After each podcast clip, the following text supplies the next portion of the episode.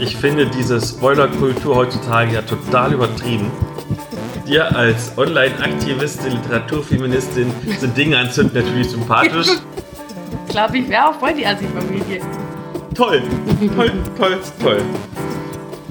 Hallo und herzlich willkommen zu dieser neuen Folge des nerdigen Trash Talks mit Elea und Philipp. Mein Name ist Philipp, ich bin der Blogger von Nerds gegen Stefan. Und da habe ich wie immer die wunderbare Elea. Hallo. Hallo. Elea, wir haben jetzt schon ein paar Folgen miteinander verbracht. Ja. Hast du denn schon persönliches Feedback erfahren? Ja, durchaus. Also ich habe von vielen Leuten schon am Anfang eigentlich Feedback bekommen, dass sie sich freuen, dass wir das jetzt zusammen machen. Und ich habe mich auch gefreut, dass auch auf unsere letzte Folge so ein bisschen fachliches Feedback kam, weil man weiß ja dann oft nicht so genau, wie man das jetzt rübergebracht hat. Und haben aber Kollegen, unter anderem der Carsten vom SK-Podcast, der auch Psychologe ist, gemeint, der war ganz angetan, dass wir uns damit beschäftigt haben und fand das ganz gut. Das ist schon nett.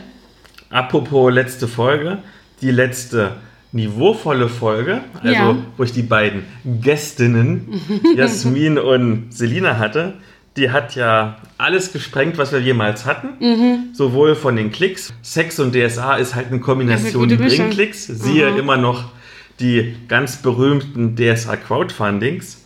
Aber es hat auch vom Feedback wirklich eingeschlagen. Ich möchte mal ein Beispiel sagen. In der Aventuriengruppe bei Facebook gab es, stand vorgestern, 235 Kommentare. Oh wow. Und wie viel davon zu Wort Gästinnen? Ganz genau. Das Traurige daran war, dass ungefähr von diesen 235 Kommentaren vielleicht fünf zum eigentlichen Thema waren und die restlichen 230 waren zum Thema Gästinnen. Und äh, Prioritäten sind wichtig. Prioritäten. Und Sind wichtig. Wörter, die man selten benutzt, die aber im Deutschen dabei sind, sind offensichtlich nicht ganz so beliebt bei den DSA-Spielerinnen und Spielern. Aber ich muss dazu sagen, wenn meine Gästinnen sich damit wohlfühlen, dass ich sie so bezeichne, dann werde ich sie weiterhin so bezeichnen. Komm damit klar, Ronny. Jo. Dann kommen wir mal zu der beliebtesten Kategorie, nämlich dem Ask Me Anything. Und es sind wieder ein paar richtig schöne Fragen eingegangen. Uhu. Und Ich habe immer ein bisschen Angst vor der Kategorie, weil meistens sammelt Philipp diese Fragen und ich bekomme die dann hier auf den Tisch geklatscht. Da muss man irgendwas Kluges einfallen lassen. Das ist echt schwierig. Und zwar erstmal so eine kleine Metafrage, ist auch basierend auf der letzten Folge. Und zwar beim Sonnenstein-Review, da hat Selina ja reingerufen, Spoiler. äh, weil ich das Ende gespoilert habe. Wobei man aber sagen muss, dass in diesem Comic das Ende selbst am Anfang des ersten Bandes gespoilert wird. Okay, Aber darum ist die Frage, wann ist ein Spoiler eigentlich ein Spoiler? Gute Frage. Ähm, es gibt ja tatsächlich mittlerweile auch Studien, die zeigen, dass Spoiler gar nicht so schlimm sind, wie Leute immer glauben. Also man hatte, glaube ich, einfach selber immer mehr Angst, dass einem das was kaputt macht, als dass es wirklich was kaputt macht. Ich glaube, es ist echt dann saublöd, wenn ähm, der Spoiler tatsächlich irgendeinen ganz elementaren Twist von diesem Film vorwegnimmt. Ich sage jetzt nur, keine Ahnung, Fight Club oder Six Sense oder so. Halt so Filme, die einen ganz anderen Kontext plötzlich haben, wenn man weiß, wenn man den Twist kennt. Und da finde ich es doch ganz cool, wenn man es mal gucken kann, ohne das vorher zu wissen. Aber bei sowas, nee, finde ich jetzt keinen Spoiler, wenn man es eher auf der ersten Seite erfährt. Ich finde diese Spoilerkultur heutzutage ja total übertrieben. Ja, ich finde es auch krass. Also ich finde beides irgendwie krass. Ich finde es A irgendwie weird, dass es Leute gibt, die offensichtlich Spaß dran haben, gleich beim ersten Tag der Veröffentlichung eines Kinofilms hinzugehen und das Ende allen irgendwie auf die Nase zu binden. Aber man kann halt auch andersrum, finde ich, ein bisschen über die Stränge schlagen. Dann die nächste Frage, die ist auch wieder schön offen gehalten. Welche ist die coolste Fantastikwelt? Meine eigene natürlich. Aber das ist ganz schön schwierig. Hast du schon eine Antwort? Ich muss kurz überlegen. Also bei Fantastikwelt bin ich ja eher so der Sci-Fi-Typ bekanntermaßen. Und die stylischste Fantastikwelt, finde ich, ist von Dropzone Commander und Dropfleet Commander. Das ist so ein Tabletop. Aber ich mag ja Raumschiffe total gerne. Und da gibt es die geilsten und super tollsten Raumschiffe. Und auch die Geschichte ist so ein bisschen spannend mit Erdinvasion und allem drum und dran. Die coolste und vielleicht schönste Sci-Fi-Welt ist immer noch Star Trek, weil ich mag immer noch diese doch recht positive Utopie Ja. einer Welt, die nicht mehr auf Kapitalismus basiert, sondern auf der persönlichen Weiterentwicklung. Ja, ja ich glaube, ich müsste da auch differenzieren zwischen ähm, Welten, die ich toll finde, weil ich einfach es toll fände, da zu leben oder irgendwie einfach ähm, das eben ein schönes Setting ist, wie du sagst jetzt ne, mit Star Trek, oder Welten, die ich einfach clever oder ungewöhnlich designt finde. Optisch mag ich Mad Max total gerne. Das sieht geil aus. Das ist richtig cool. Auch so generell so das Setting, gerade bei jetzt Fury Road zum Beispiel, fand ich richtig geil. Ist jetzt aber, glaube ich, nicht unbedingt das, wo ich gerne irgendwie meine Freizeit verbringen würde. Ja, was so positive Welten angeht, ist schwierig, weil die meisten sind mir dann doch ein bisschen zu zuckrig, glaube ich. So ein bisschen Zunder braucht es schon. Vielleicht würde ich dann auch wirklich eher in irgendeinem Science-Fiction- oder Shadowrun-Universum landen. Dann mal eine Frage, die auf unseren Podcast bezogen ist. Und zwar, die ganzen großen Podcaster machen ja mittlerweile alle Live-Touren. Wollen wir das eigentlich auch mal machen? Und Oh, falls ja. ja, wie würde das denn aussehen? Oh Gott. Also natürlich habe ich unglaublich, also ich meine, jetzt wo wir so berühmt sind, ähm, können wir uns das ja auch total gut leisten und wir haben ja auch sonst quasi nichts anderes zu tun. Mittlerweile Platz 5 in den Hobbycharts bei iTunes Ja, ist also- schon ziemlich ordentlich. Mega, mega, mega Fame. Ja, nee, also wir haben dann natürlich so einen Tourbus ne, mit Klimaanlage und Whirlpool hinten drin. Und dann haben wir mindestens 20 Touren. So, also nicht nur deutschlandweit, ne, wenn, dann machen wir das gleich europaweit. Finde ich richtig gut. Und wie ich die einzelnen Sendungen oder die einzelnen Auftritte gestalten würde, ich würde wahrscheinlich besonders kontroverse Themen nehmen und das Publikum mit einbinden, damit wir uns am Ende gegenseitig anschreien. Oh ja, das ist Weil. Emotionen Ja. wecken Verbundenheit. Ja, genau. Auf jeden Fall. Und nehmen wir mal an, diese Tour, die wir irgendwann machen, wahrscheinlich nicht, aber falls doch, wird der Erfolg und wir steigen quasi auf vom Szene-Podcaster zu einem echten C-Promi. Ähm, da kam die nächste Ask Me Anything-Frage. Würdet ihr an Trash-TV-Formaten teilnehmen, um euch über den Trash-Talk zu promoten? Oh Gott.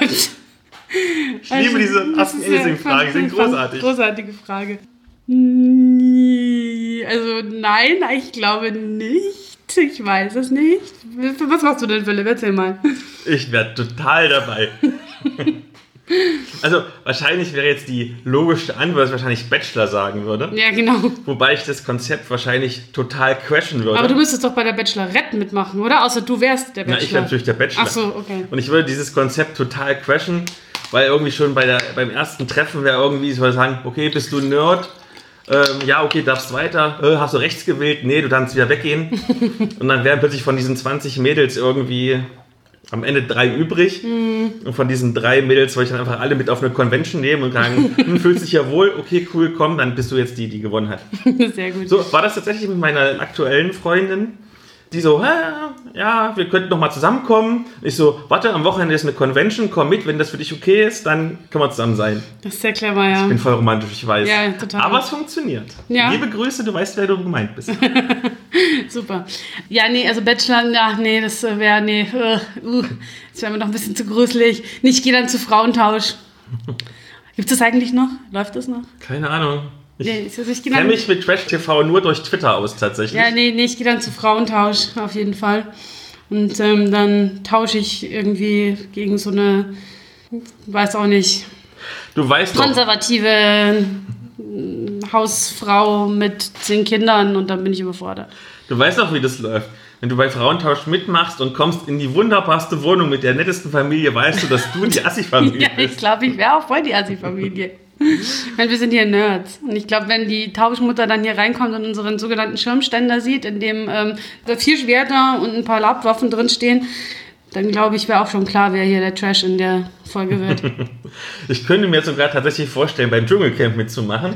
Ich würde einfach nur das ganze Geld kassieren und bei jeder Prüfung würde ich sagen, nö, muss nicht, passt schon, ich esse auch mal Reis eine Woche. Nach einer Woche werde ich eh rausgewählt, weil ich langweilig bin und hätte dann, keine Ahnung, 50.000 Euro kassiert. Ja, Für eine Woche stimmt. Reis essen?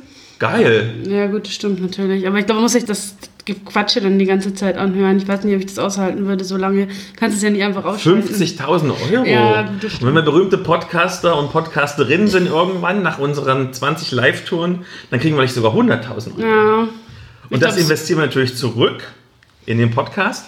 Jemand, der für uns das alles schneidet, das ist nämlich die größte Arbeit. Und dann ich. können wir viel öfter Folgen aufnehmen. Yay!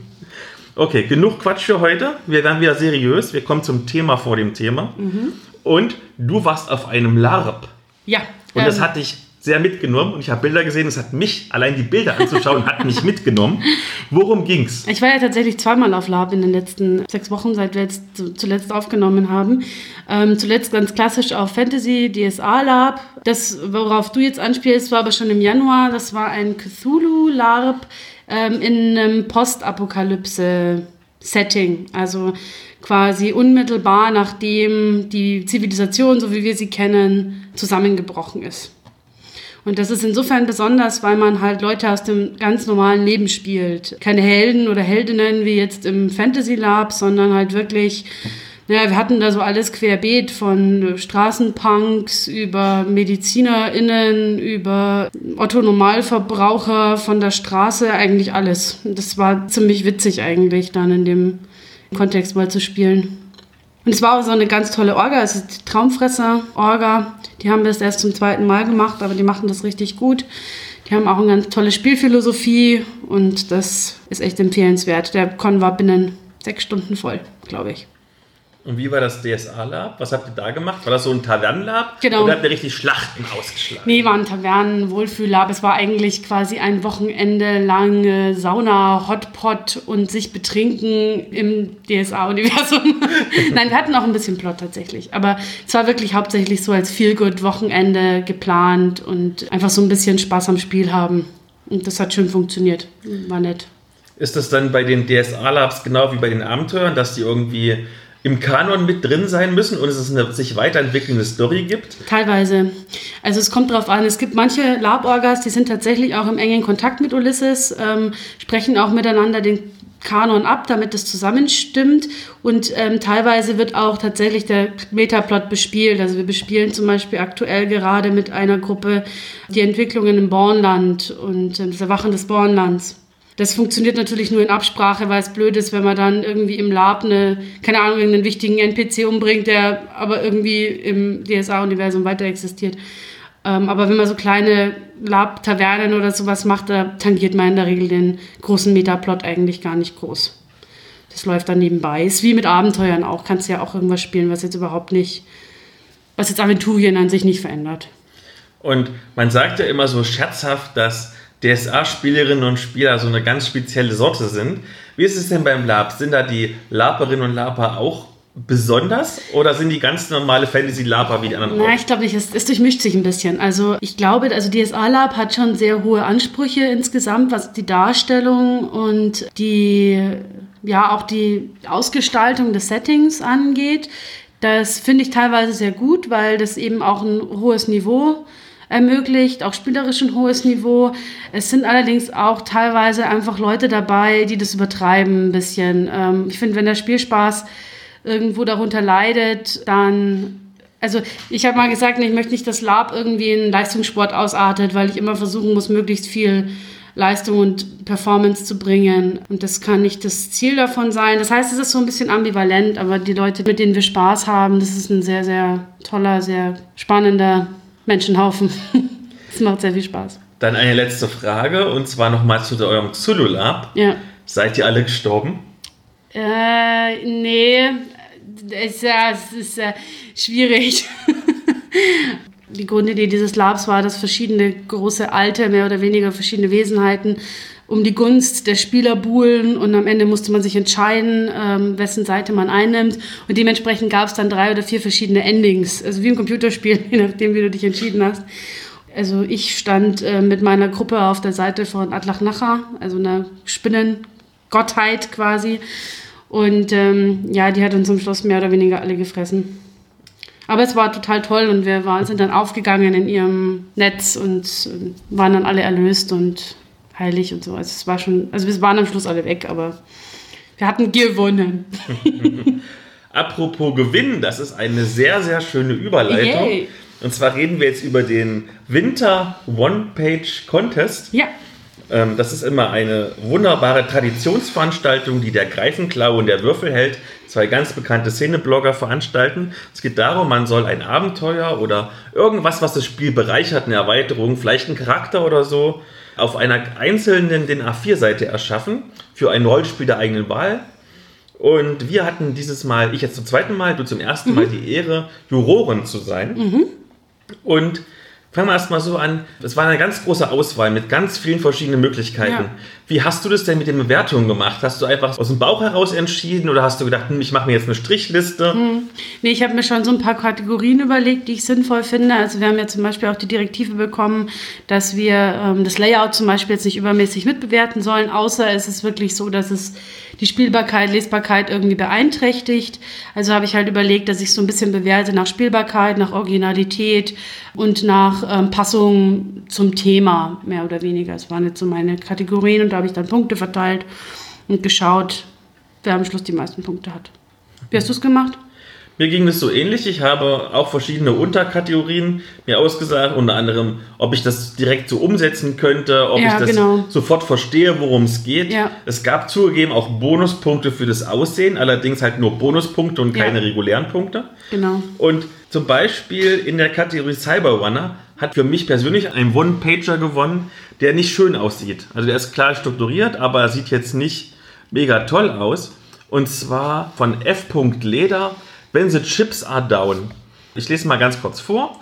When the Chips Are Down ist ein cyberpunkiges Erzählspiel. Versammelt eure eingespielte Crew, ladet eure Upgrades, hängt euch ins Netz und poliert euer verchromtes Equipment. Der nächste Job steht an und verspricht neben Credits auch endlich Nachschub an Cyberchips. Das ist halt so ein Erzählspiel mit ein paar sechsseitigen Würfeln, ein paar Markern, mhm. Stiften, Karteikarten.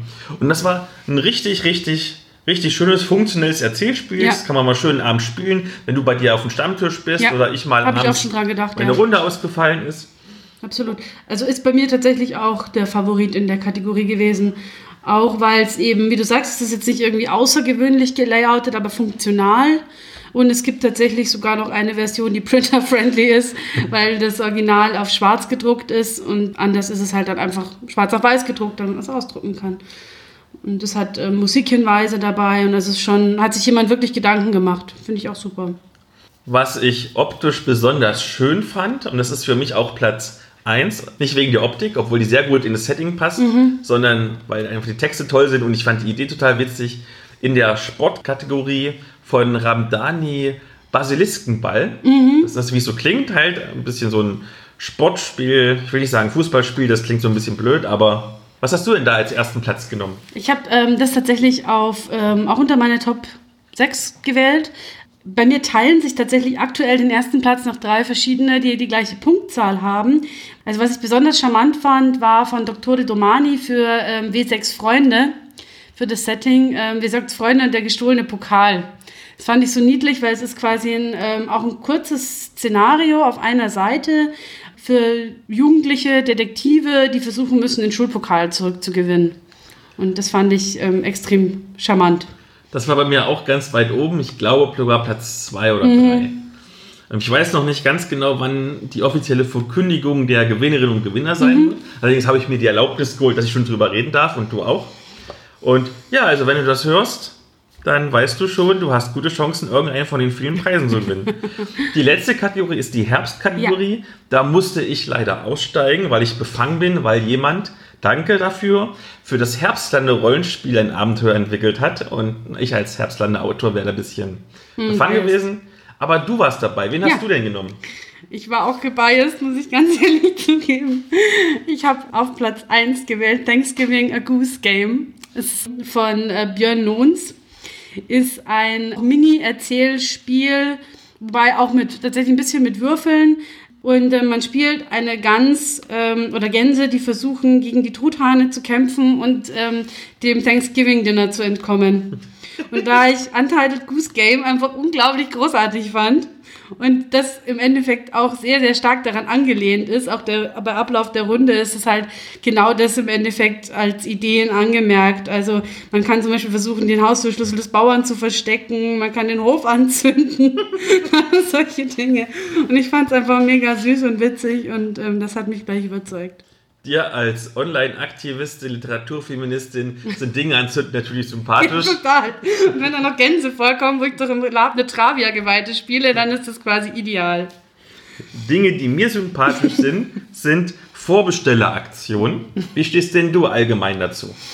Ähm, ich verpasse es leider ziemlich häufig, muss ich gestehen.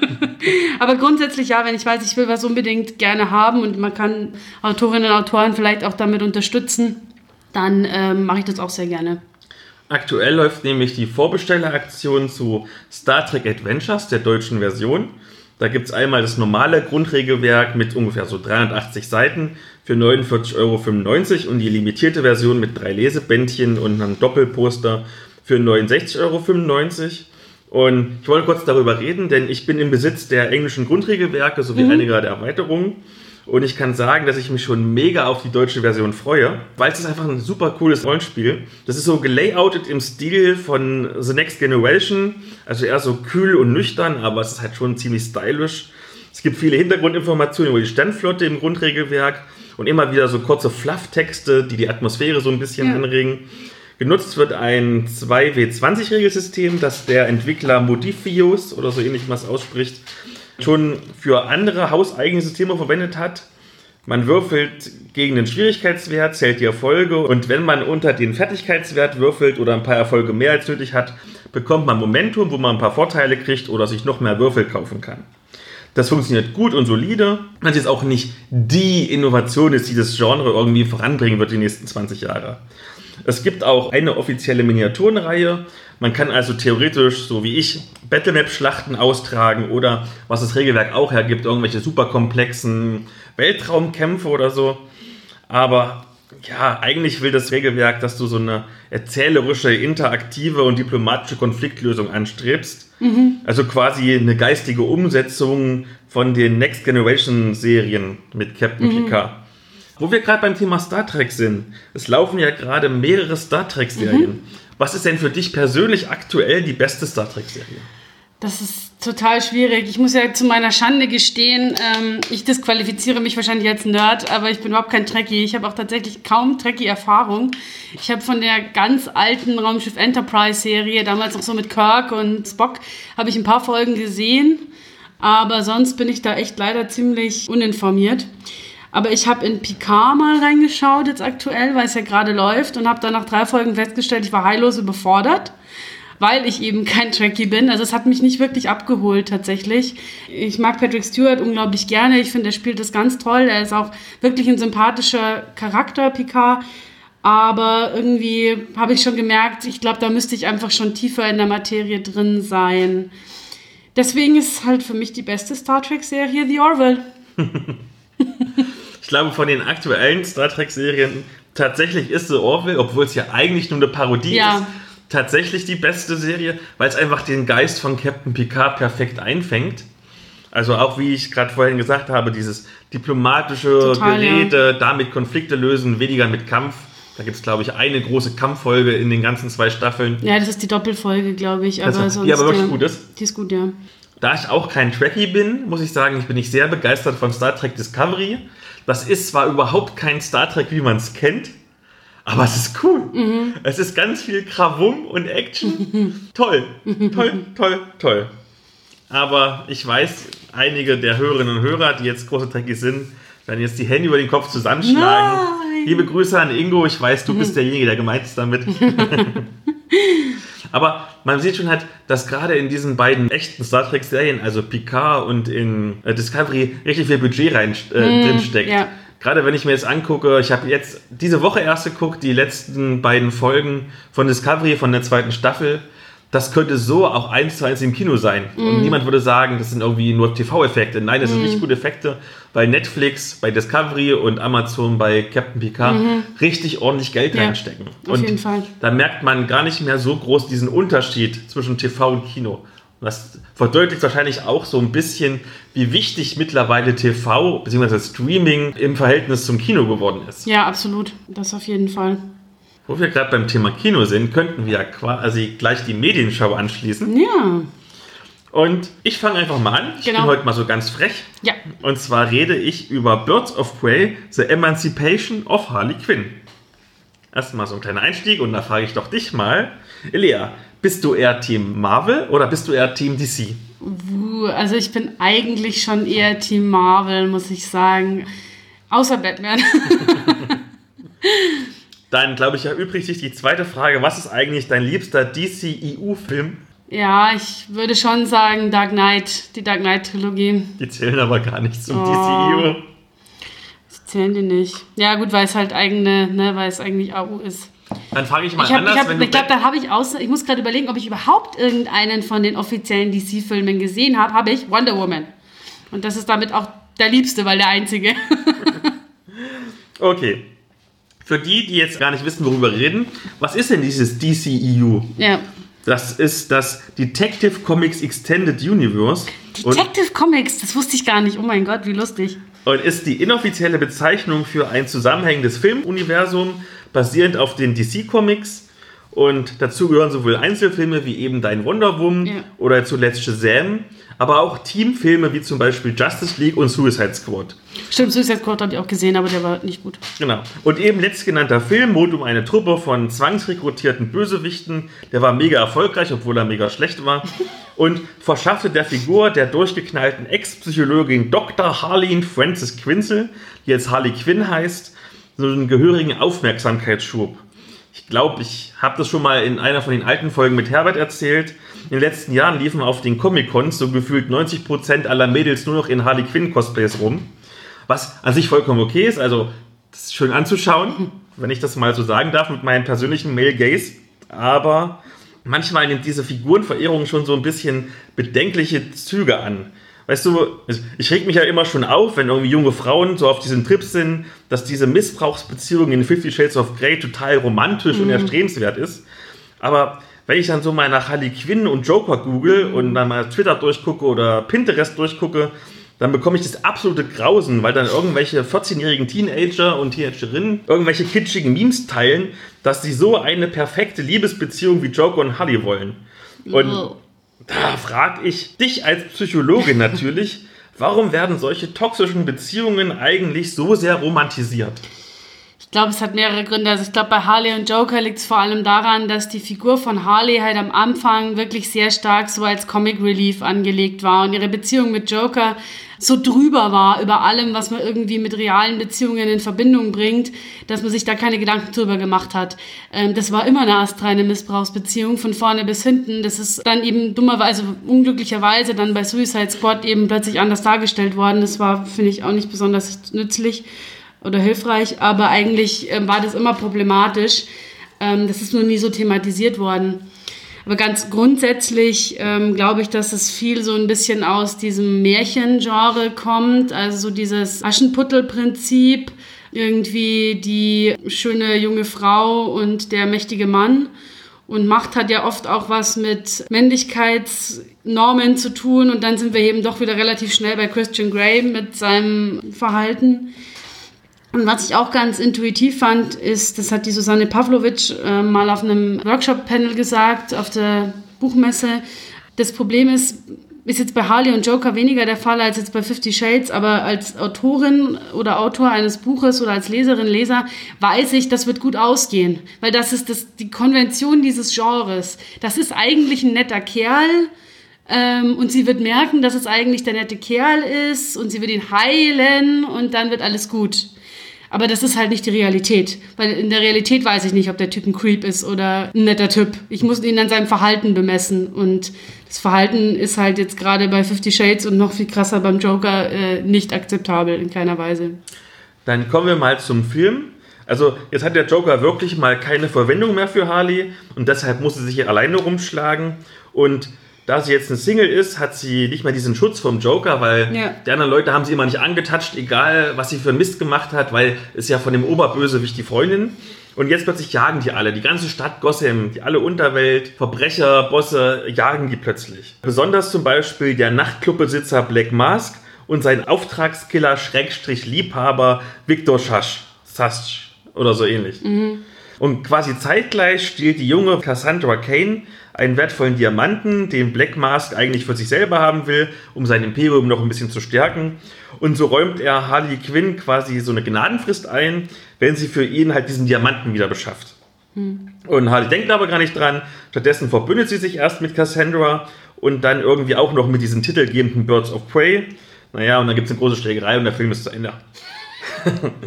Tatsächlich ist dieser Film wirklich überhaupt nicht kompliziert, aber durch allerlei Rückblenden und Schnitte und alles hin und her und erzählerischen Verschachtelungen wird das während des Sehens gar nicht so offensichtlich. Da kommt diese Erkenntnis, das war eigentlich eine ganz simple Story, erst hinterher.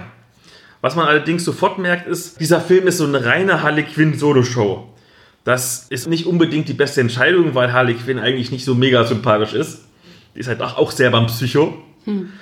Ähm, die titelgebenden Birds of Prey und auch die Bösewichte sind halt hier kaum mehr als stichwortgebende Randnotizen. Dabei fungiert Harley auch als scheinbar unzuverlässige Erzählerin, äh, welche manchmal die vierte Wand durchbricht. Das ist jetzt aber nicht so meta-witzig, wie man es etwa von Deadpool kennt. Ich habe auch schon ähm, die, die, den Vergleich schon gelesen mit Deadpool, ja. Aber es ist doch so ein kleiner Farbklecks in den ansonsten sehr dunklen DCU-Franchise-Film. Und äh, wo wir gerade dabei sind, der Film ist nicht nur nicht meta-witzig, sondern der ist noch nicht mal mega witzig. Mm. Mm. Mm. Hast du diese Überleitung nicht gut? Doch, die war super.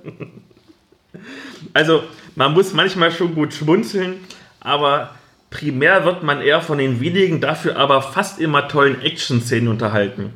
Die entstanden gemeinsam mit der 8711 Crew, also dem Stunt-Team, das auch schon für John Wick verantwortlich war.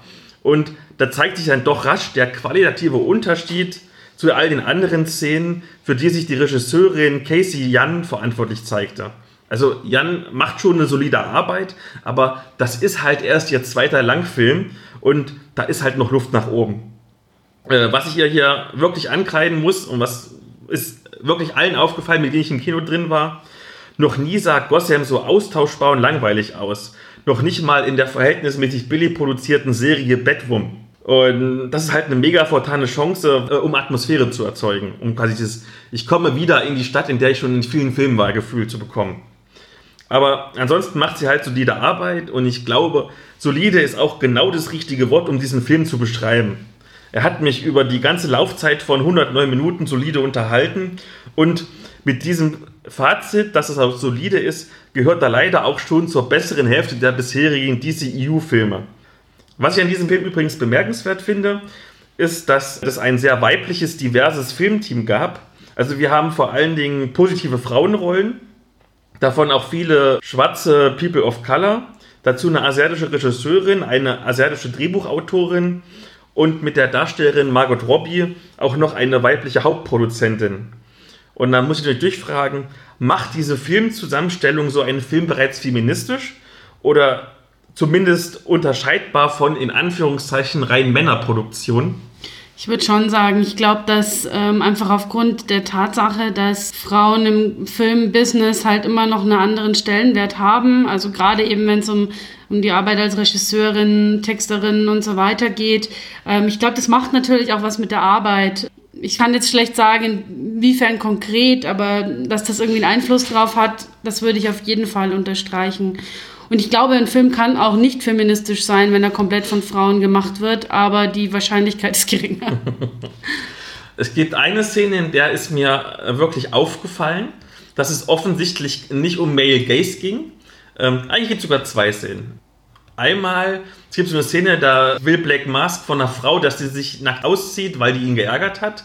Und jeder andere Film hätte da voll drauf gehalten. Mhm. Und hier ist halt, du siehst nur ganz kurz die Beine, wie das Kleid runterfällt, und dann ist schon die Szene vorbei. Und die Figuren, die Protagonistinnen sind alle jetzt nicht übermäßig sexy gestylt und mhm. werden auch nicht übermäßig male gay sexy gefilmt. Also, mhm. die sehen alle gut aus. Ich muss sagen, Black Henry, super geil. Mhm. Aber man sieht ja schon zum Beispiel, wie Harley Quinn aussah in Suicide Squad, wo ja. sie irgendwie mit einem mega knappen Hotpant und was war das? Ist es ein Top? Ja, ich glaube so, so ein zerschlissenes Top ja. rumgerannt ist.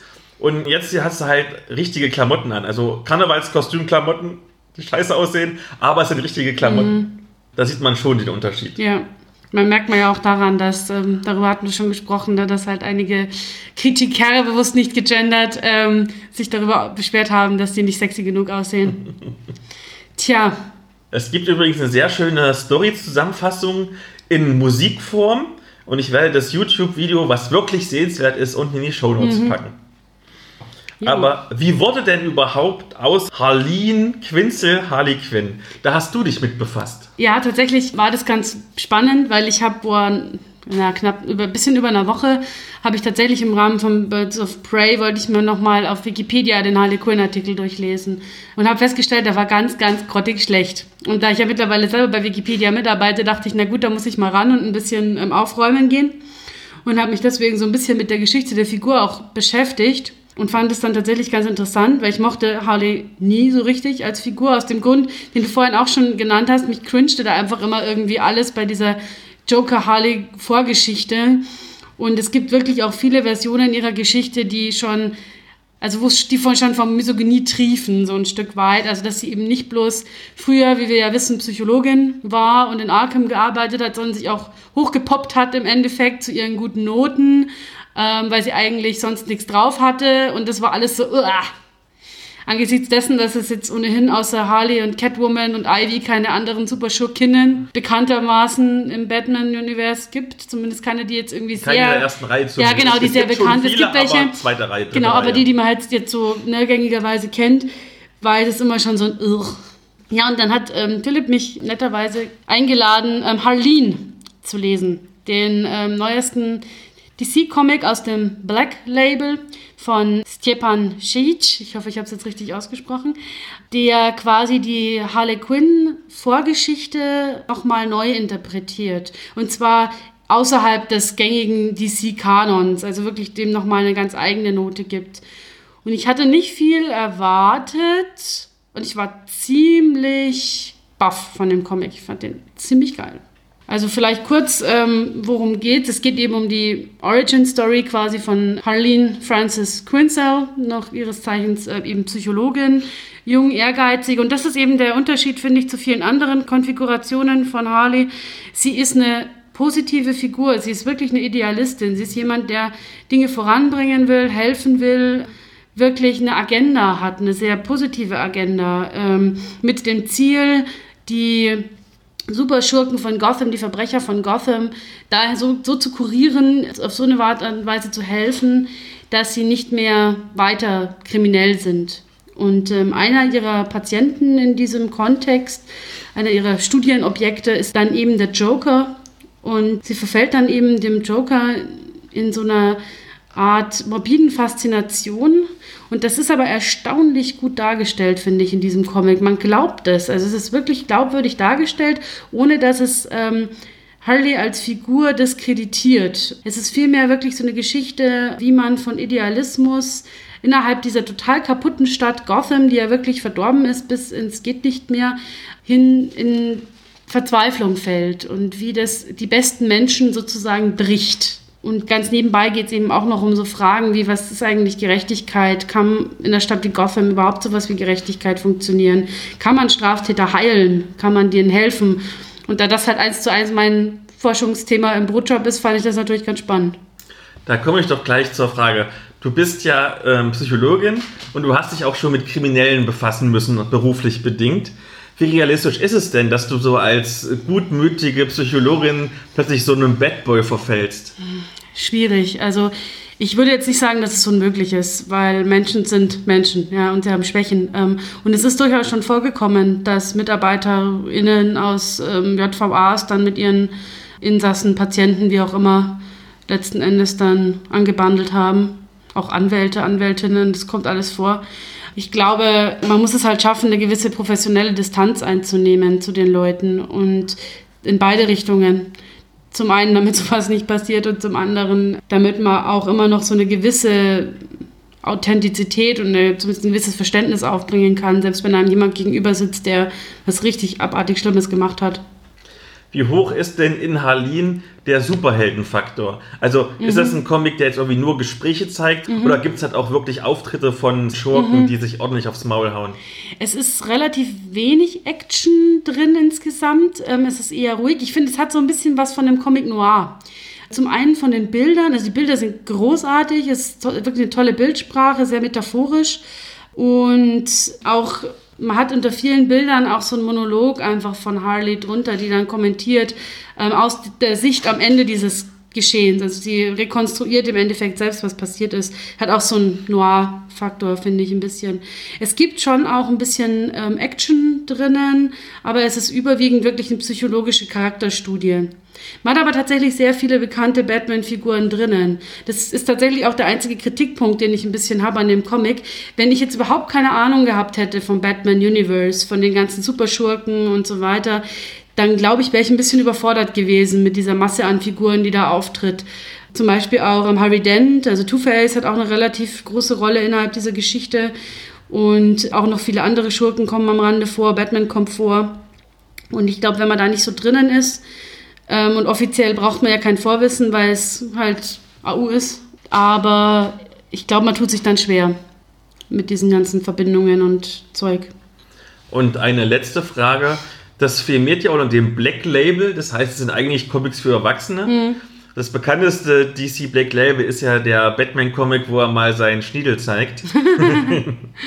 ist dieser Comic auch nur für Erwachsene oder sagen wir, wenn ich jetzt einen pubertierenden, hm. eine pubertierende Harley Quinn-Fanin hätte. Hm. Gibt es Fanin? Ja, ich glaube, das ist ein englisches Wort, das wahrscheinlich. Okay, nicht. also wenn ich ein pubertierendes Harley Quinn-Fan-Mädchen hätte als Tochter, könnte ich dir das schon zeigen oder muss ich sagen, warte erst, wenn du 18 bist? Also es ist schon sehr explizit. Also man sieht es schon, wenn man sich das Cover anguckt. Also auf dem, also es ist so ein Doppelcover, das Hardcover und es ist eine Folie drumrum und man sieht quasi auf der Folie das Gesicht von Harley Quinn mit der Maske so über das halbe Gesicht und wenn man die Folie umschlägt, dann kommt darunter das blutverschmierte Gesicht von Harleen Quinzel zum Vorschein mit Brille und allem.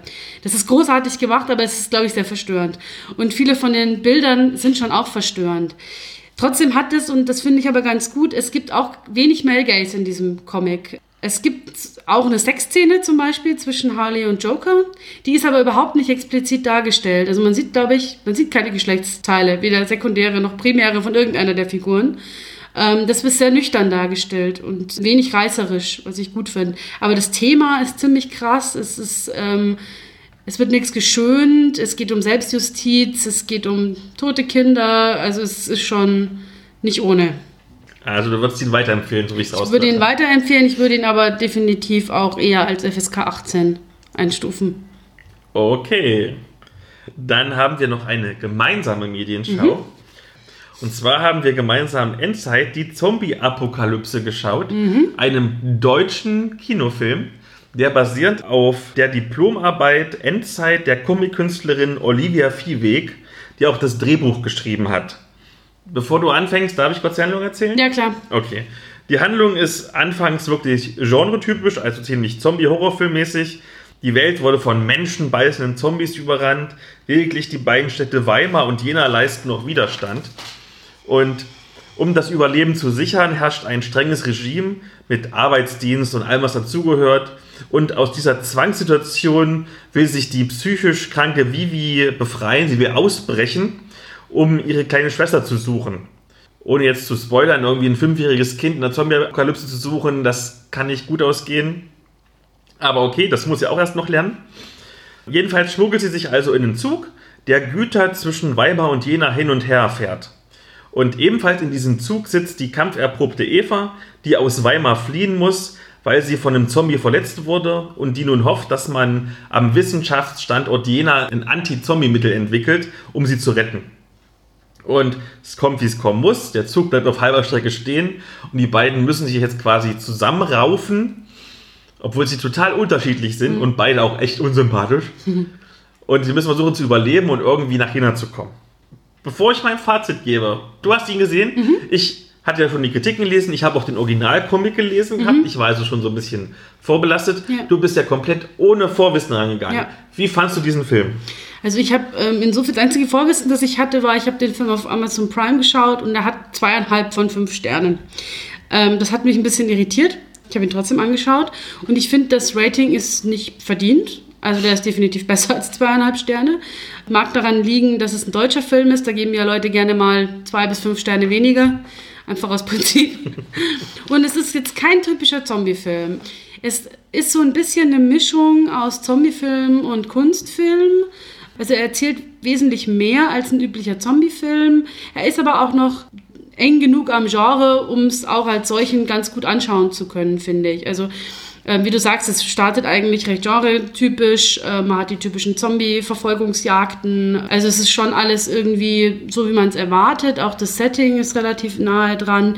Aber es hat eben auch noch ein bisschen, also es geht schon noch ein bisschen über das hinaus, was normalerweise ein Zombie-Film erzählt. Und es ist ein quasi fast all-female-Film.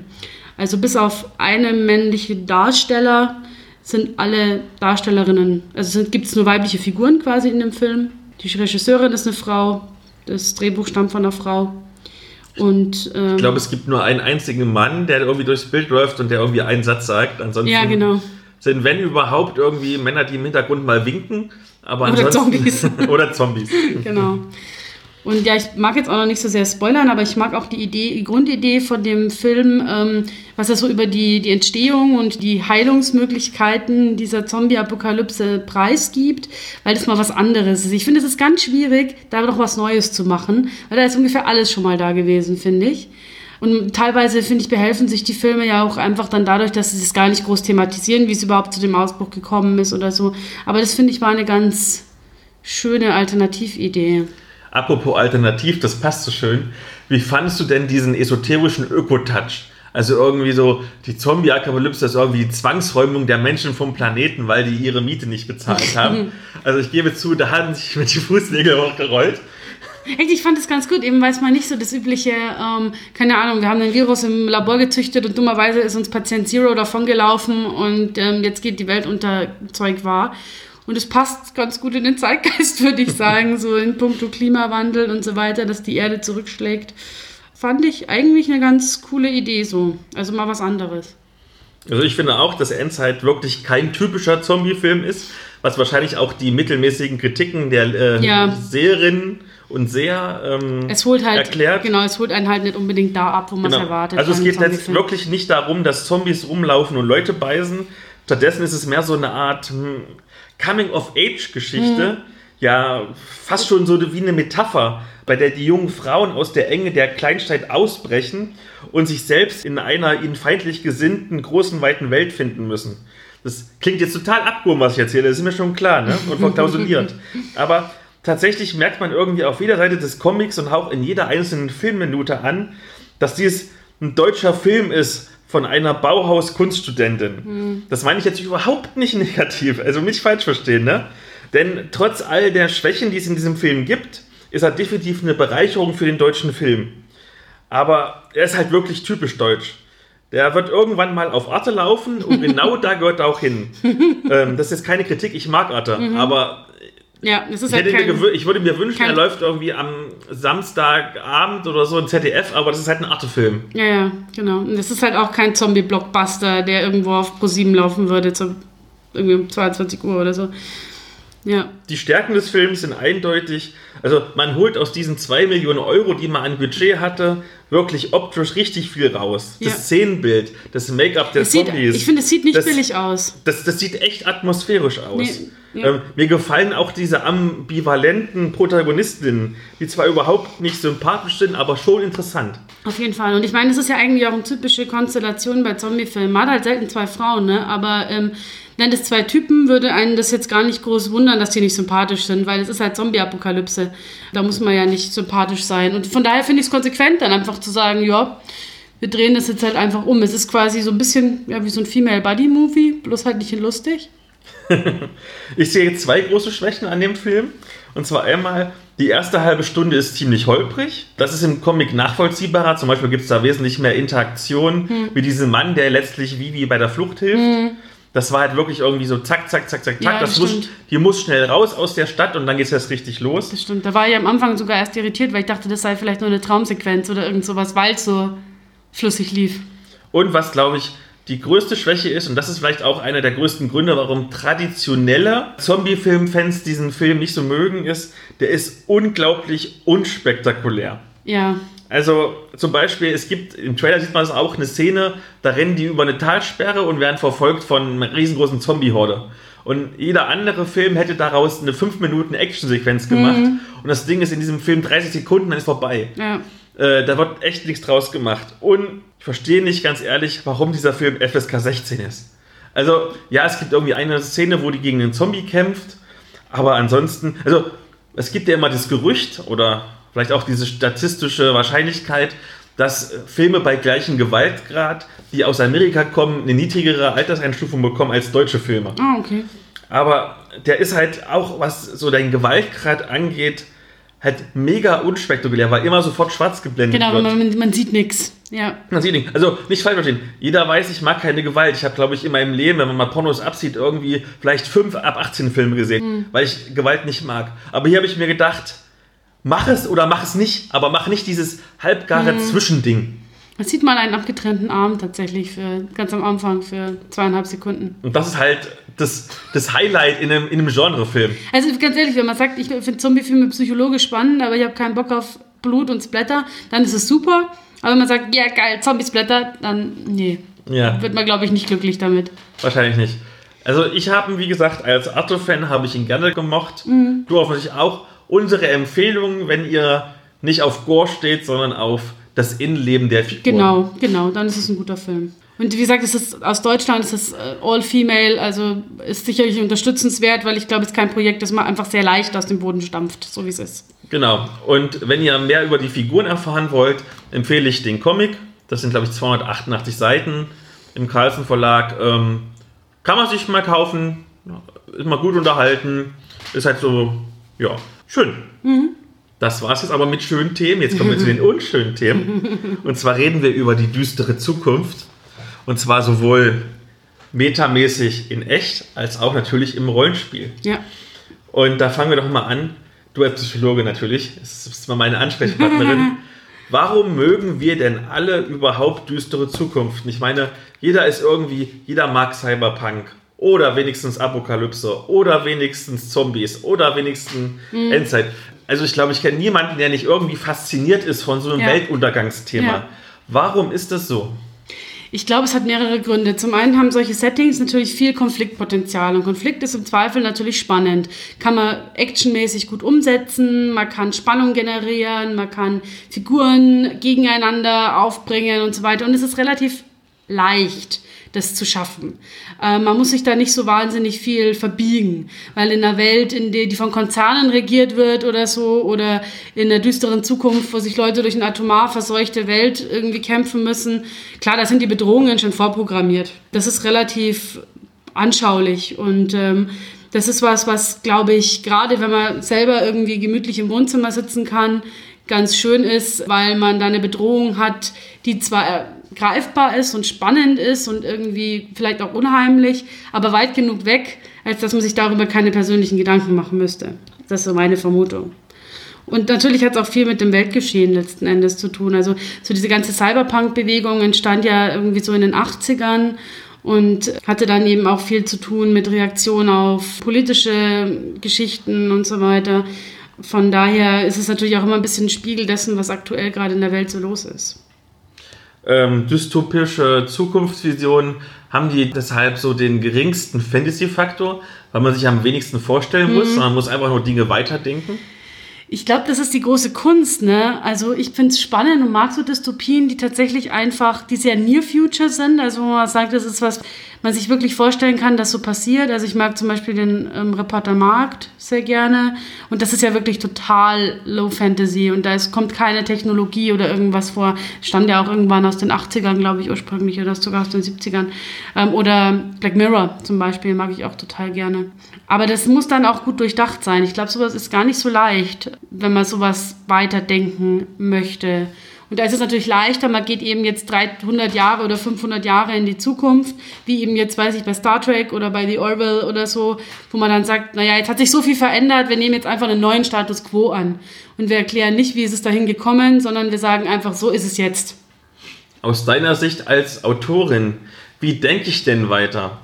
Also, hm. angenommen, ich möchte jetzt mein eigenes Cyberpunk-Setting oder ja. mein eigenes Endzeit-Setting entwickeln. Ja. Für ein Rollenspiel oder für einen Roman oder ja. wenn ich mal Glück habe, es wird verfilmt, wie jetzt bei Endzeit. wie mache ich das? Also, wie denke ich das weiter, dass es hm. sinnvoll ist? Also, ich kann natürlich denken, oh, alles Mist. Aber es ist ja meistens nie alles Mist. Es ist ja wie bei der Utopie es kann nicht für alle Menschen eine Utopie geben, weil immer Leute unzufrieden sein werden. Ja. Und genau umgekehrt kann man sich ja vorstellen, es kann nicht für alle Leute eine Dystopie geben. Also die Welt geht komplett unter. Ja, genau. Also es ist nicht ganz einfach, glaube ich. Aber ich finde, äh, es gibt tatsächlich so ein bisschen so Tools teilweise dafür, wenn man jetzt sagt, ich möchte das wirklich realistisch machen.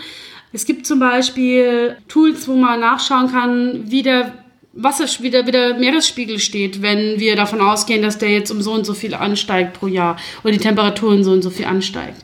Man kann sich zum Beispiel auch Prognosen anschauen, wie das Weltwachstum sich entwickeln wird, vermutlich über die nächsten Jahrzehnte. Ähm, solche Dinge kann man sich anschauen und kann die dann natürlich ein bisschen weiter stricken. Schwierig wird es dann natürlich schon, wenn dann, wenn man sagt, man macht irgendeinen ganz herben Einschnitt. Also, weil dann, weil so lineare Trends funktionieren ja nur, wenn alles so weiterläuft wie bisher. Aber wenn man jetzt eben sagt, es gibt einen riesen Krieg oder es gibt irgendwie eine andere weltumspannende Katastrophe, ändert sich natürlich möglicherweise alles. Und das macht es dann wiederum schwieriger. Also es ist schon echt knifflig, glaube ich, weil man sehr, sehr viele verschiedene Wege irgendwie sich überlegen muss. Umwelt, Wirtschaft, Politik. Das ist echt gar nicht so ohne. Ich habe mal ein bisschen rumgesponnen für dystopische Settings und schon festgestellt, selbst wenn man das nur 50 Jahre in die Zukunft setzt oder so, es ist schon nicht ohne sich das irgendwie logisch schlüssig herzuleiten, wie es weitergeht. Hast du mal ein Beispiel, was du so gesponnen hast? Ich habe zum Beispiel, ich hatte überlegt, das in Europa anzusiedeln. Ich habe mir eben überlegt, wie könnte Europa, ich weiß nicht, wann ich es genau angesetzt hatte, in 50 Jahren, in 100 Jahren, keine Ahnung, aussehen. Und dann schaut man sich natürlich die aktuellen Entwicklungen an und sieht dann eher diese ganzen separatistischen Bewegungen, die wir aktuell haben, Brexit und so weiter. Ähm, wenn man jetzt die pessimistische Route läuft, sagt man halt, naja, diese Kräfte erstarken nach und nach. Die EU ist irgendwann komplett zum Scheitern verurteilt, zerbricht wieder irgendwie in Einzelstaaten und jeder macht sein eigenes Ding, dann gibt es wieder gleich Krieg. Also man kann das schon so weiter stricken. Man kann aber natürlich auch einen positiveren Weg gehen und sagen, nein, die EU bleibt bestehen, wir kriegen das hin, das wird ähm, eingedämmt, wir kriegen einen stärkeren Gemeinschaftsaspekt hin, noch einen stärkeren Weg hin zur Globalisierung und ähm, zu multikulturellen Gesellschaften. Also man kann hier schon ganz viele Abzweigungen nehmen im Endeffekt. Also es gibt wahrscheinlich nie die eine richtige Antwort. Man weiß es ja auch sowieso nicht. Kennst du so Beispiele, wo du glaubst, da ist wirklich intelligent weitergedacht worden oder umgekehrt, da ist nicht so intelligent weitergedacht mhm. worden? Ein trauriges Beispiel sind ja immer die Simpsons, ne? die ähm, die Wahl von Trump schon irgendwie Jahrzehnte vorher. Nein. Ähm, also was ich tatsächlich nicht mochte, war Vox. Vox ist eine Dystopie, die kam raus letztes Jahr. Ähm, grundsätzlich geile Prämisse eigentlich, also fand ich spannend. Ähm, es geht dabei, ähm, also Amerika hat sich noch stärker, also ist noch, noch konservativer geworden unter, der, unter dem Einfluss von christlich-konservativen Kräften. Und Frauen dürfen nicht mehr sprechen. Also dürfen nur eine gewisse Anzahl von Wörtern, 150 glaube ich, am Tag sprechen. Und Entschuldigung, dass ich jetzt lache. Da könnten wir aber keinen Podcast aufnehmen. Nee, da könnten wir keinen Podcast aufnehmen. Das hätte, hätte ich ja jetzt schon meine Tagesration für einen Monat verbraucht oder so. Auf jeden Fall, ähm, und die haben so Armbänder, die man mittacken quasi, wie viele Wörter sie am Tag gesagt haben. Und wenn das aufgebraucht ist und du drüber bist, gibt es irgendwie Stromstöße oder irgend sowas. Und ähm, dann geht es natürlich um eine Protagonistin, die irgendwie dann versucht, dann irgendwie festzustellen, wie scheiße dieses System ist und so weiter. Das Blöde ist nur, in diesem Roman wird einfach nicht schlüssig erklärt, wie es überhaupt zu dieser Situation kommt. Ähm, also wie diese Entwicklung stattgefunden hat. Es wird nie erklärt, wie diese scheiß Armbänder funktionieren. Also wie die zum Beispiel merken, also wenn ich dann quasi so spreche, wie merkt denn das Armband dann, wann ein Wort vorbei ist? Oder wie überwachen die äh, Milliarden von US-Amerikanern, um festzustellen, dass die keine Zeichensprache verwenden im Alltag oder Dinge einfach aufschreiben? Ähm, lauter solche Sachen, wo ich mir denke, das ist nicht sauber. Das passt vom Worldbuilding her nicht. Da hat sich die Autorin ein Setting überlegt, das sie spannend fand. Das kann man auch machen. Für eine Kurzgeschichte, glaube ich, könnte sowas auch funktionieren.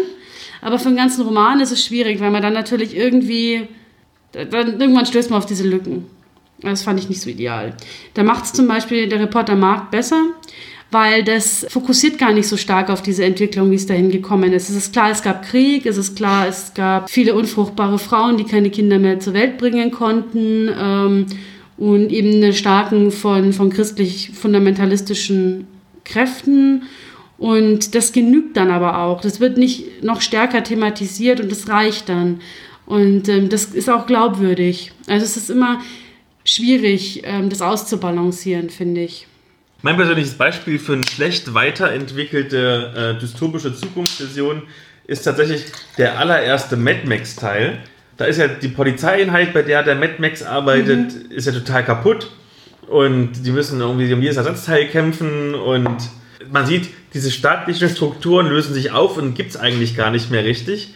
Aber andererseits gibt es zum Beispiel noch ein komplett funktionierendes Anwaltssystem, bei dem ein Anwalt ausreicht, um irgendwie einen Schwerverbrecher wieder rauszuholen aus dem Knast. Kann man vielleicht als Satire sehen, aber ich glaube, das ist nicht so mega. Oder generell bei diesen, auch bei diesen späteren Mad Max-Teilen ist ja irgendwie so, dass diese ganzen Motorradgangs eigentlich nur Benzin brauchen, damit sie noch mehr rumfahren können, um mehr Benzin zu suchen, um noch mehr rumzufahren. Vielleicht sollten sie dafür irgendwas Sinnvolles machen mit dem Benzin. Aber okay, was, was weiß ich schon? Was weiß ich schon? Ja. Gibt es da bestimmte Grundzüge? Zum Beispiel bei Fantasy ist es ja meistens so, dass die Heldengeschichte, diese typische mein Held ist am Anfang der absolute Niemand, hat auch keinen Bock, irgendwas zu machen, dann wird er quasi gezwungen und am Ende wird der Oberbösewicht besiegt. Hm. Wie ist denn das bei, bei diesen ganzen dystopischen Szenarien? Gibt es ja. auch so erzählerische Grundzüge? Ich glaube schon. Also, was ja sehr häufig ist, ist, dass es dahin hinausläuft, dass irgendeine Gruppe ähm, rebelliert gegen das System oder irgendwie dieses dystopische System stürzt, unterminiert.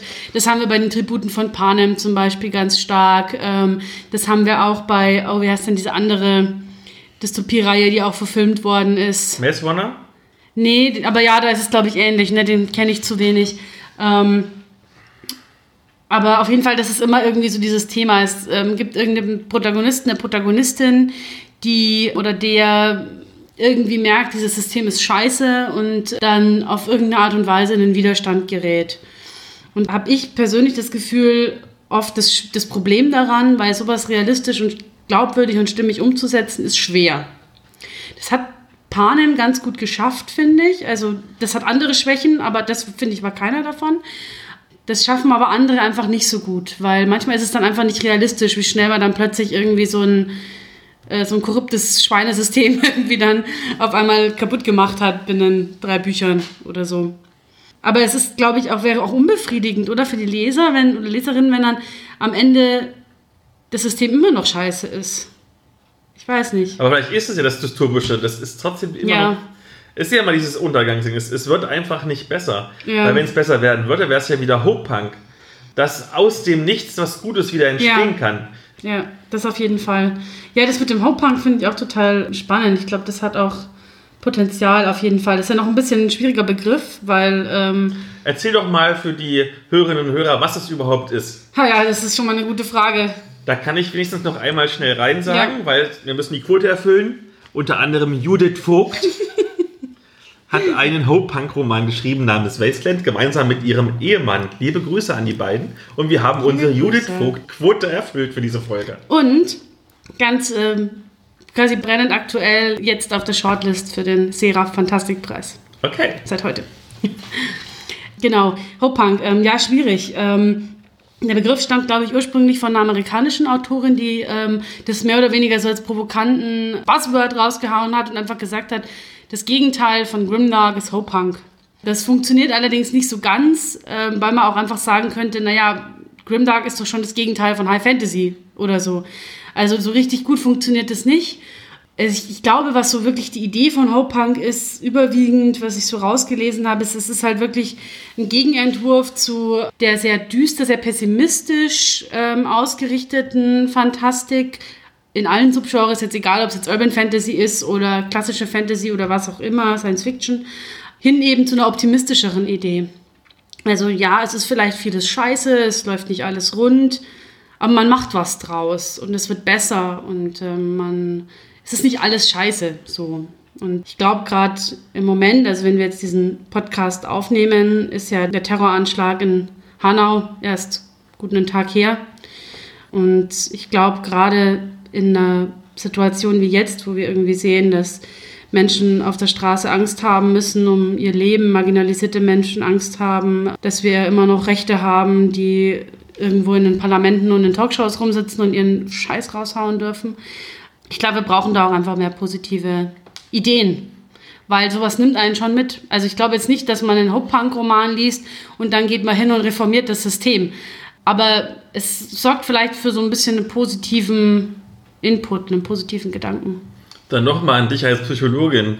Ähm, normalerweise, um Realitätsflucht zu bekommen, zum Eskapismus zu bekommen, ja. machst du ja was Positives. Und hier wird mhm. ja, verstärkst du ja quasi das Negative, was dich belastet. Keine ja. Ahnung, du bist jetzt nicht der Reichste und siehst irgendwie, keine Ahnung, Apple zahlt keine Steuern und bekommt, weiß ich nicht, eine Billion oder Billiarde ja. Dollar im Jahr. Alles ungerecht, nicht gut. Ja.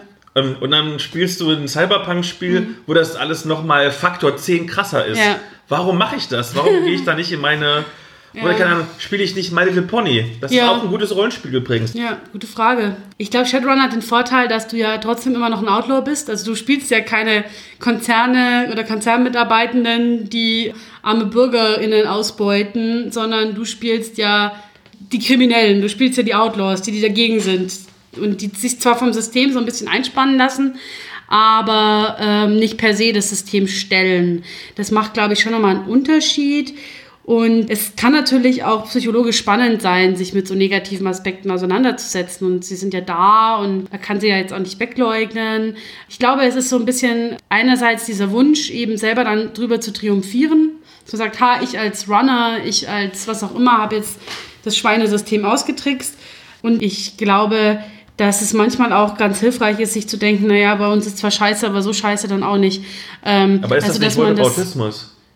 Ja, vielleicht, aber ähm, es hilft einem vielleicht zumindest irgendwie sich selber noch ein bisschen besser zu fühlen, wenn man sieht, es könnte ja noch viel schlimmer sein. Keine Ahnung, ist jetzt nur so ein abstrakter Gedanke.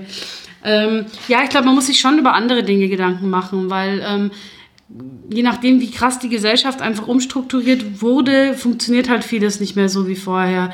Ein Endzeit-Rollenspielsystem, das ich ja ganz ähm, gerne mag, ist Mutantia Zero, wo man ja Mutanten und Mutantinnen spielt.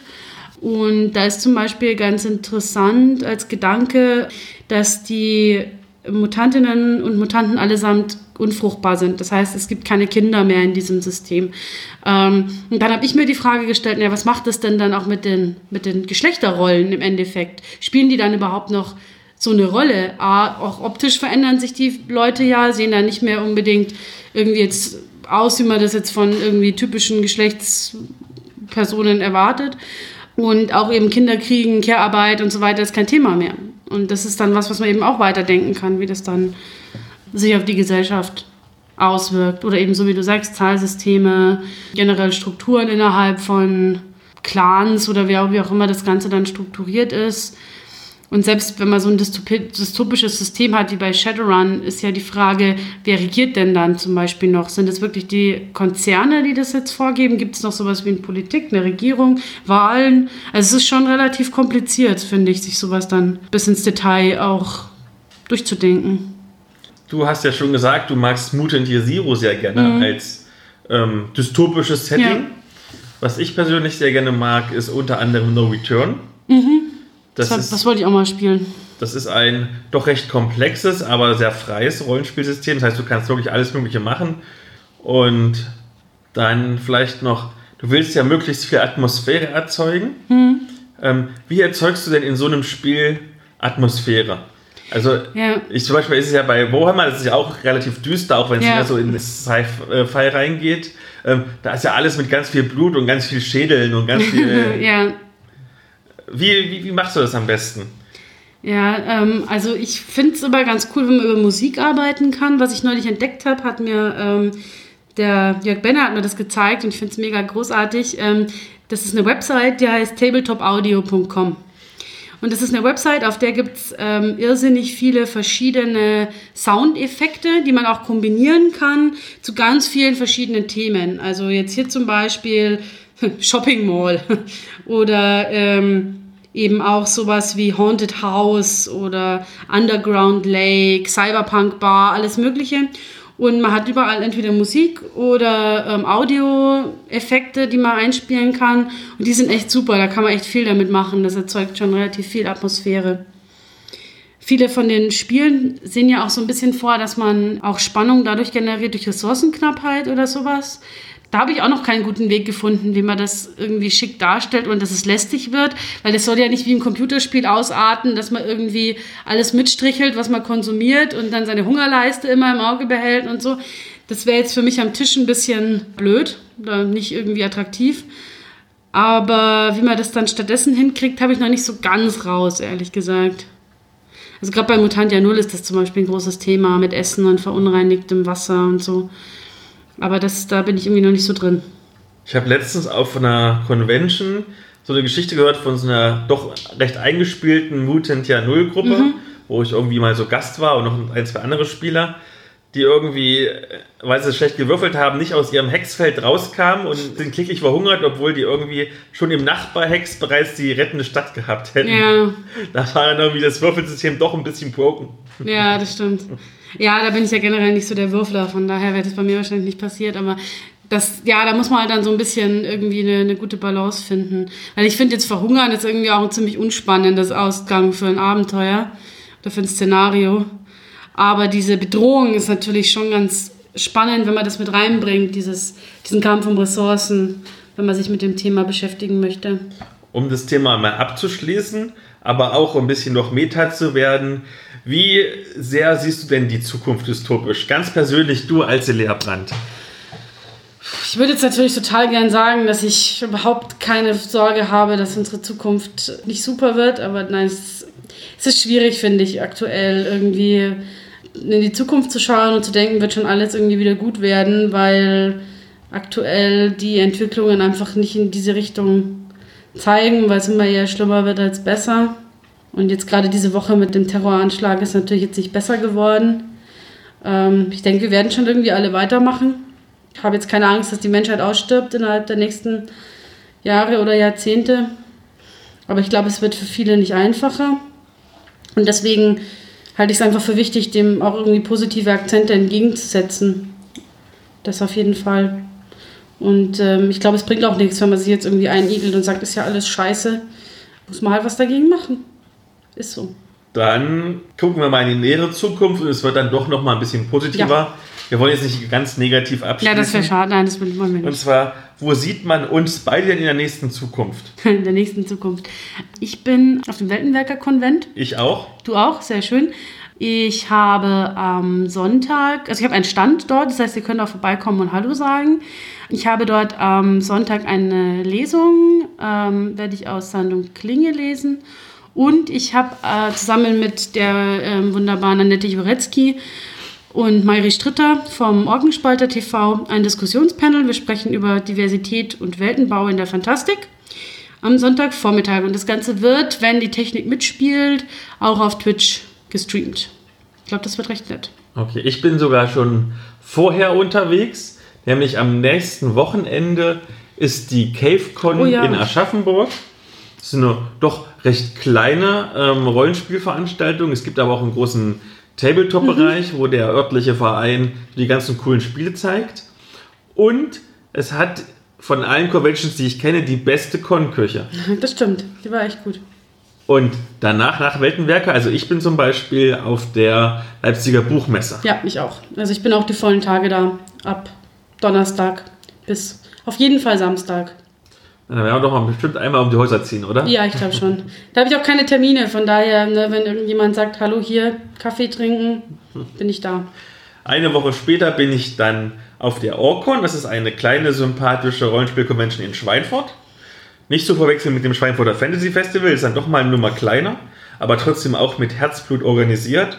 Und danach bin ich auf der KeksCon in Krass. Hannover. Du bist ja unterwegs. Ja, das ist der März ist der Convention-Monat.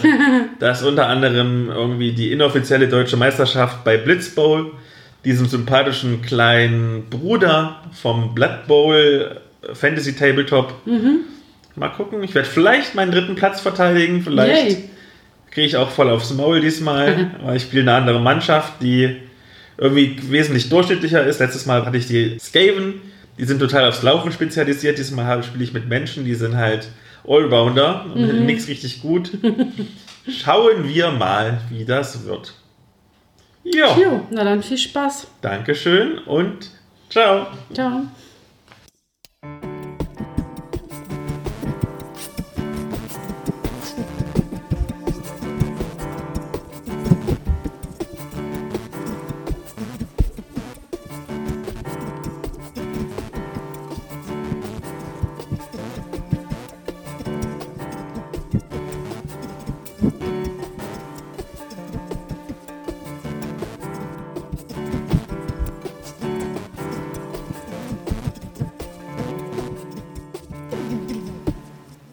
Auch ein bisschen die Idee. Jetzt habe ich vergessen, was ich sagen wollte. Ich hatte noch eine gute Idee. Naja, vielleicht kommt mir die gleich wieder. Wir sehen uns in zwei Wochen. Drei Wochen? Zwei Wochen? In zwei Wochen. In, und wir sehen uns in zwei Wochen auf der Weltenwerker. Eigentlich schon nächste Woche, fällt mir auf, oder? Nee, nee übernächste. Wochen. Übernächste, ja, passt, genau. Und zwar haben wir den Film Endzeit, die Zombie-Alkohol 1, 2, 3. Wo ich speichern. Wo ist denn die Maus? Da ist die Maus.